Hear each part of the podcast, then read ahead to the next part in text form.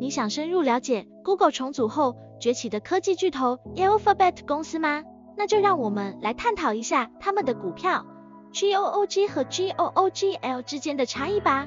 GOOG vs GOOGL，终极对决。当谈到这两类股票时，总是存在着许多的对比。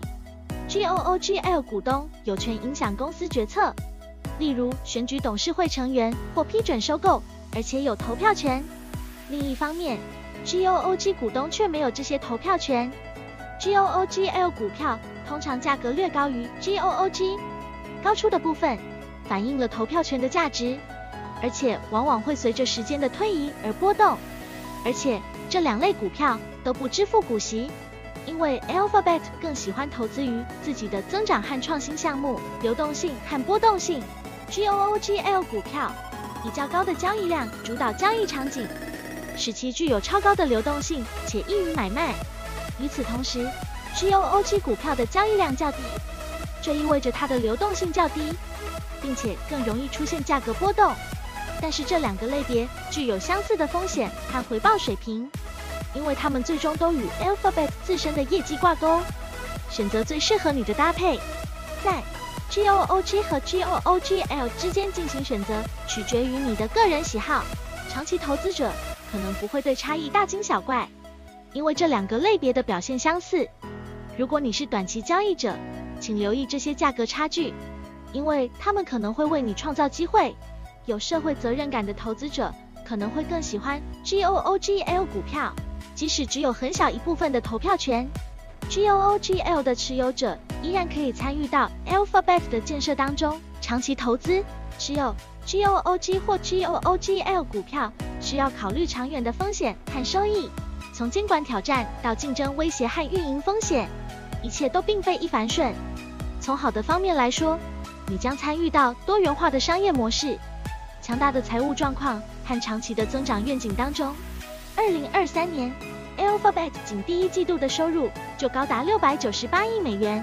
交易 GOOG 与 GOOGL，乐趣永无止境。一、利用两个类别之间的价格差异，买入较便宜的。卖出较贵的，希望价差会随着时间的推移而缩小。